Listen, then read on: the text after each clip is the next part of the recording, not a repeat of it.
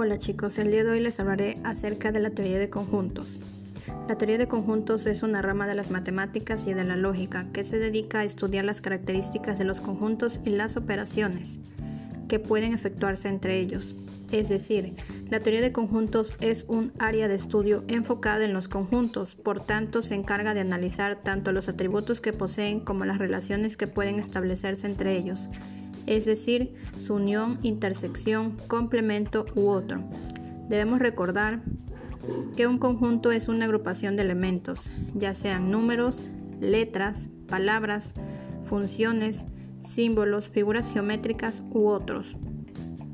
Para determinar un conjunto se suele definir la característica que tienen en común sus elementos. Por ejemplo, un conjunto A con los números enteros positivos y pares menores a 20 la historia de la teoría de conjuntos puede remontarse al trabajo de George Cantor, matemático alemán de origen ruso, quien es considerado el padre de dicha disciplina. Entre los temas que estudió Cantor destaca, por ejemplo, el de los conjuntos infinitos y los conjuntos numéricos. El primer trabajo de Cantor sobre la teoría de conjuntos data de 1874. Además, cabe mencionar que mantuvo un frecuente intercambio de ideas con el matemático Richard de Kenting, quien contribuyó al estudio de los números naturales.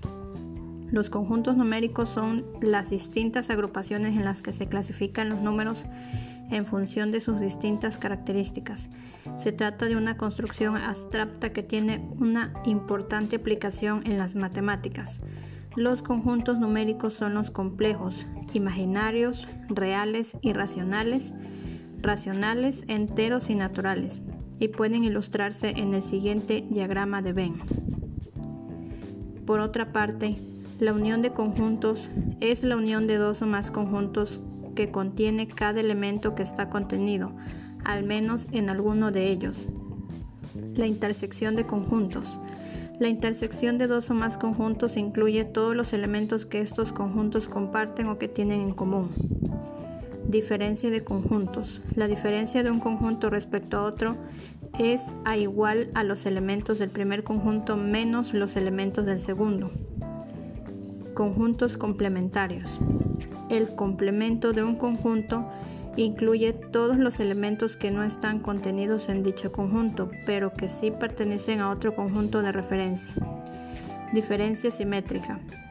La diferencia simétrica de dos conjuntos incluye todos los elementos que están en uno o en otro, pero no en ambos al mismo tiempo. Y por último, el producto cartesiano. Es una operación que da como resultado un nuevo conjunto. Contiene como elementos los pares ordenados o las tuplas. Tuplas son las series ordenadas de los elementos que pertenecen a dos o más conjuntos. Son pares ordenados si se trata de dos conjuntos y tuplas si son más de dos conjuntos. Y eso sería todo chicos. Espero les sirva mucho esta información.